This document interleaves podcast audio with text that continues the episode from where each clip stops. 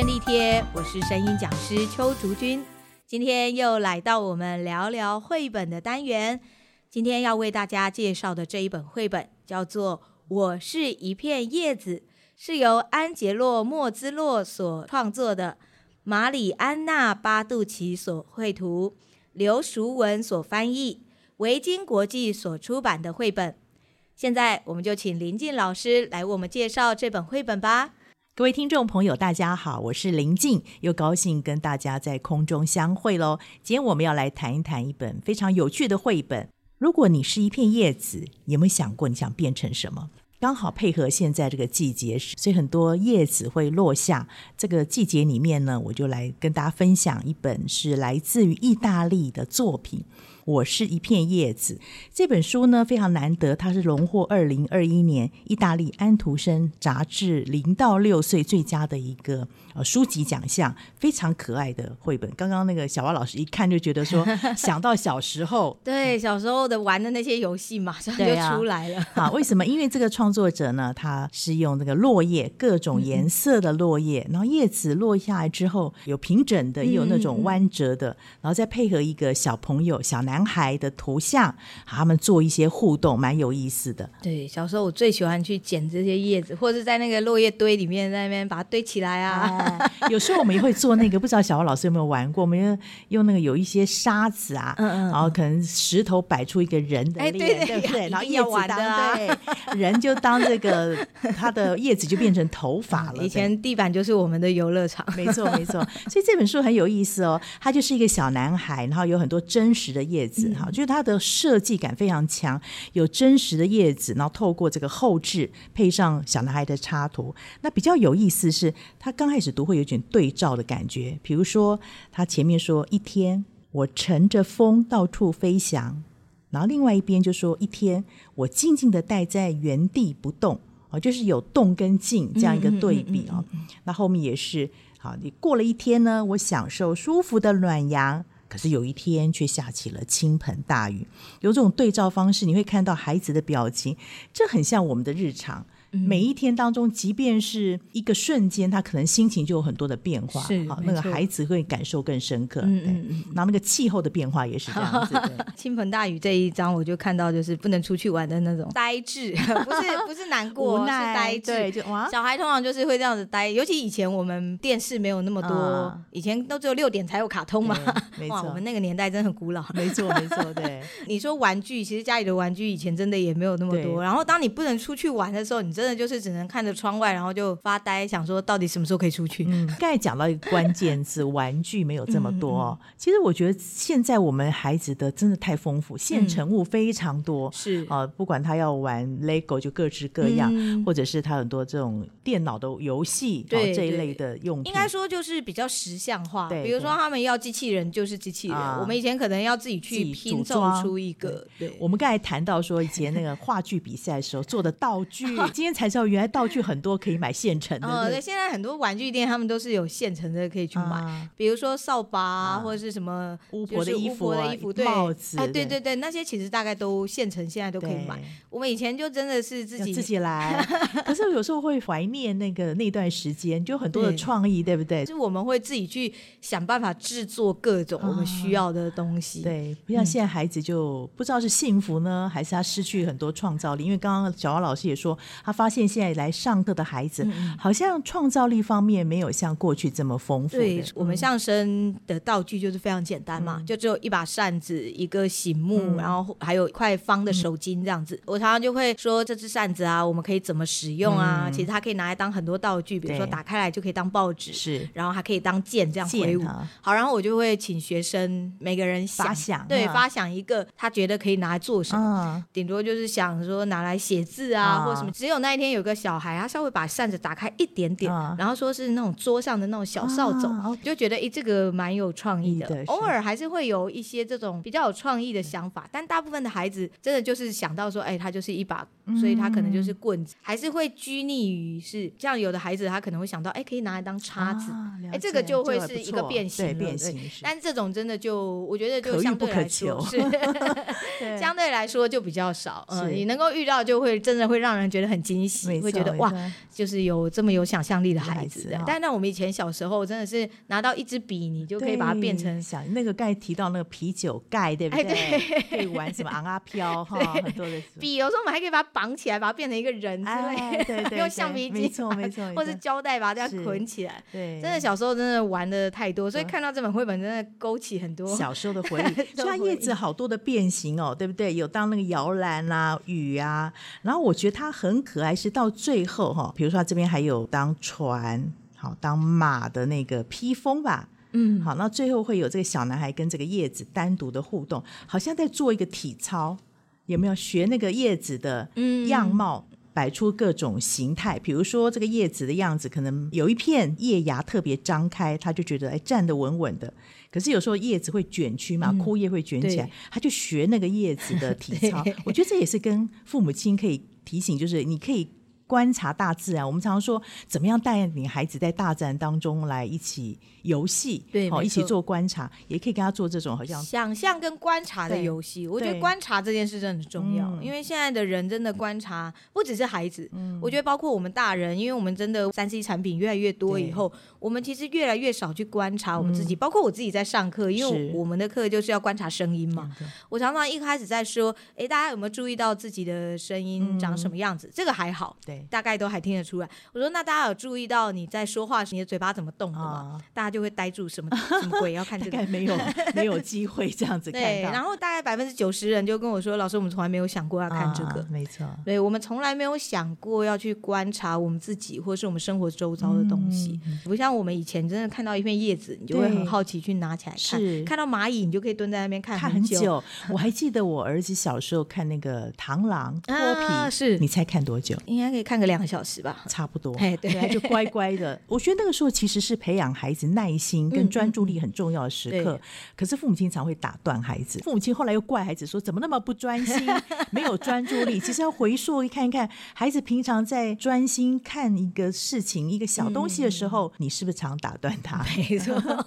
不过我们也有一句话啦，如果孩子很专心，就是闷不吭声的时候，可能也就是在闯祸的时候，因为他就是找到一个很有趣的东西嘛。那那个有趣的东西，可能对我们来说，他就是在闯祸啊。没错。那所以我说刚才提到这个很有意思，最后面它会有各个不同落叶的状态出来，嗯、然后旁边孩子就好像跟着那个落叶的样子做体操。是，我觉得也可以玩这种自然的，好像瑜伽啊，啊，定位你某一个样子定格住，嗯、然后来看一看各个叶子做对照。对，这个很像我们小时候看着那个云，想象，而且它有叶啊，把叶子当做它的嘴巴，那一叶也很可爱。那个叶子是有点弯弯卷曲的样子，他就说今天心情不好。然后就把那个当做他的嘴巴的下垂的那个口型。他有时对照，他说有时候一天呢，我充满了战斗力。可是有一天，却怎么不想动跟静当中，其实有情绪在里面，嗯，所以也会回溯到，其实孩子有时候有我们看到只是外表的呈现，嗯嗯嗯、可是他里面的情绪我们却掌握不到。所以像这个充满战斗力的时候，是整个叶子是满的，啊、像那个古代的那个战士从那个草丛里面这样子出来，啊、对对对草莽英雄。对，对对，我很喜欢这一页。是，可是到了另外旁边这个，他不想动，心情不太好的时候，却只有一片叶子，然后整个是留白的。留白。我觉得那个对比真的整个就蛮强烈的。我还蛮喜欢他这一本，就是除了叶子，他的那个小男孩就是非常的一致嘛，对。就是所有的颜色色调都是一致的，是。然后其他就是完全的白，嗯，除了叶子以外就是完全的白，所以下雨的那一页就非常的传神，嗯、对，不能出门，对，而且那个雨滴的那种感觉，你就会，因为其他页都很干净嘛，对，就只有这一页是非常绵密的那个雨滴的那种倾盆大雨，对你就会很有那种大雨感，然后马上就会想到小时候，就觉得啊，又在下。下雨了，特别如果隔一天要去远足，对不对？啊，天哪，真的是崩溃了。觉得赶快放晴，赶快放晴，不然就不能远足了。没错没错，我还记得哈、哦、那个 心情，不远足就要在教室里面自修或是写。写这本书，我们本来以为说只有孩子看到了奇思妙想、各种想象力，嗯、其实大人也可以回溯自己的一些成长经验。对，对没错，而且甚至我觉得从里面也可以得到很多的灵感。对，他有些真的蛮有想象力的，嗯、就像刚刚我说的那个充满战斗力那个，嗯、我就觉得有点像是做成一个相框的那种概念，啊、中间只有一张脸露出来。对。它除了是一幅完整的图以外，你也会感受到，就是那个时候我们躲在那个树丛里面，啊、然后把头探出来，出来的哈，那个能量都有感觉出来。嗯、所以我我非常非常喜欢这一页的那种整个的构图的意象，嗯、而且这一页的叶子是最多的，集合在一起。所以我说绘本有时候很有趣，有些绘本哦，我们会看到是那种故事性很强，嗯、比如说有起承转合哦，你会看到一个故事。结构，可是有一些绘本，它属于讲到一个概念性，嗯、像类似这一本就讲一个概念性，一个对比的概念出来，嗯、然后配合它这个图像的部分。嗯、那所以对这种对比的语气，这个绝对就是要照每一页的状态去走了。嗯、比如说第一句，刚刚林静老师刚好也有念这一句嘛，一天。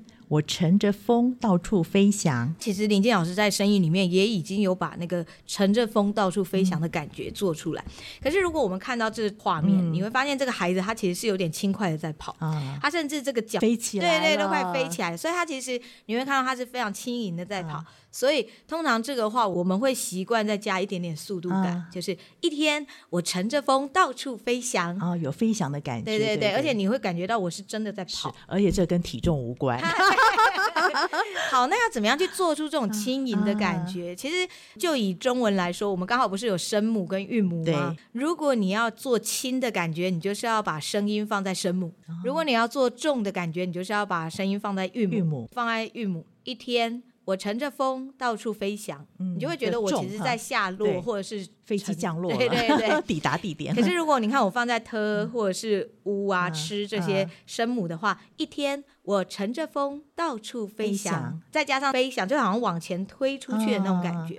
刚刚、嗯、我发现，在讲的时候，你手有帮助你，对不对？对。所以这是不是对有些人还没有办法掌握的时候，它可以有一个方向性？是，主要还有就是因为我们现在是坐着，对。那我坐着的话，我要做。做出这种跑步的感觉，它其实不太容易。再加上因为我们要对麦克风嘛，所以我不太可能这样子。如果我现在对这样动的话，就声音其实是会晃动的，是不舒服。所以我会把手这样往前推，我这个声音是不是就有一个推的那种感觉？对。可是这个推是重的，对。那我现在再把它放在声母，就是往前推，嗯，哎，这个声音就会比较轻。轻。好，那飞上去的感觉呢？这种发散感，就是把你的手虚握拳，啊，完全手指不用力，就你手指手掌完全不用力。然后在你的手往前推的同时，把手张开。哦，对，比如说一起飞翔，飞翔。哎，你看，对对对对，这种感觉就会很轻盈，就像鸟。我这样要再一次推荐，真的是小蛙老师的课程，因为他的课程不是只有嘴巴。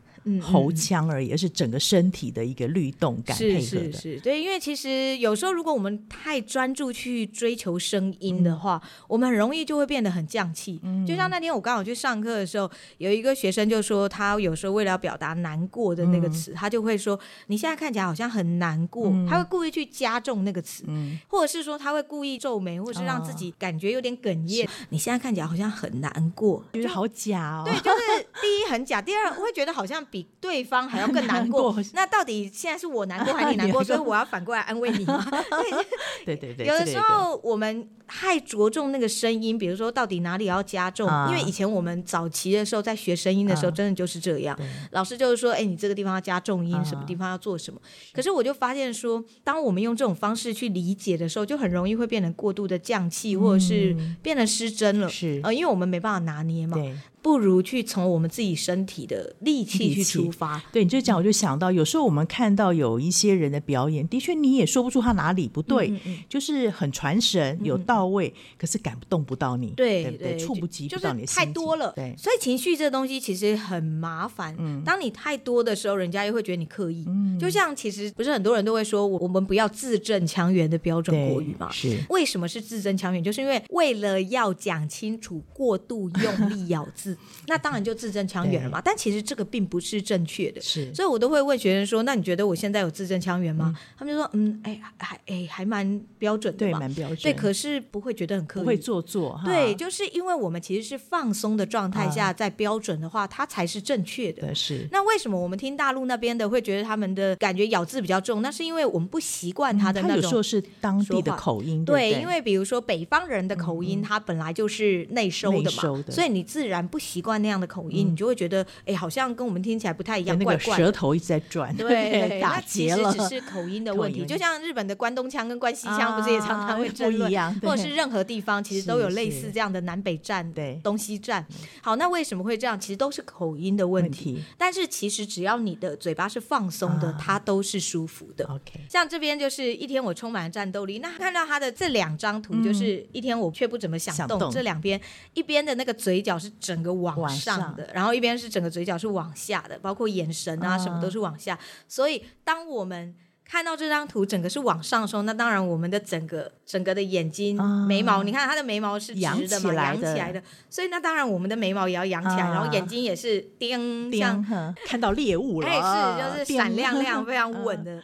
一天，我充满了战斗力。对，我觉得眼睛好像都瞪大了，对不对？对，有一点用力这样子。是，所以我常常都会说，之前应该也说过很多次，就是眼睛就是灵魂之窗。所以你看，像一天我却不想怎么动的时候，嗯、这个地方它整个脸都是下降的。嗯、就像我们之前有提到，就是当你要柔和或者是要感觉你负面比较这种低落的情绪的时候，嗯、你的眉毛放松，眼神有点微微下垂，嘴角也是微微有点下撇，一天。却不怎么想动哦，没什么表情。对，而且你会发现，刚刚那个我充满了战斗力，却不怎么想动。嗯、你会发现，我充满了战斗力，它自然速度就会快。对，因为你的力量是有出来的，出来了，它自然就不会拖泥带水。却不怎么想动。哦、它放松的时候就连在一起了。对，而且它就会有一个类似拖拍的效果。嗯、可是如果我们故意去做，却不怎么 想动，那就好奇怪了。对，就会变得很刻意了。意。所以这也是为什么我会一直想要去推广说，用身体的力量去带情绪的一个很大的原因。是我们比较能够控制的，就是我们的身体。身体对，也要好好认识我们的身体。对，当我们能够知道怎么去控制自己的身体，知道我们自己的身体怎么动的时候，其实你的情绪，包括你的眼睛，其实就可以帮助你带出很多情绪张力。我们身体是一个奇妙的器官。是，当你的身体动。起来了，你的声音，因为声音就是跟呼吸走嘛，那呼吸就是跟着身体走嘛。你的身体放松，你呼吸就顺；你身体紧绷的时候，你呼吸就会比较紧张，紧张比较急促。是，所以这种所谓的紧张感或是舒适放松感，其实真的就是靠身体去帮助呼吸，再由呼吸带你的声音。今天真的非常谢谢林静老师带来一本这么可爱又充满想象力的绘本。喜欢我们的节目，记得要订阅还要分享哦。用 Apple Podcast 跟 Mr. Boss 收听的朋友们，记得要给我们五颗星，还要记得帮我们按个赞哦。如果有什么想对我们说的话，或是有任何的问题，都很欢迎留言给我们。那我们今天的节目就到这边，我们下次见，拜拜。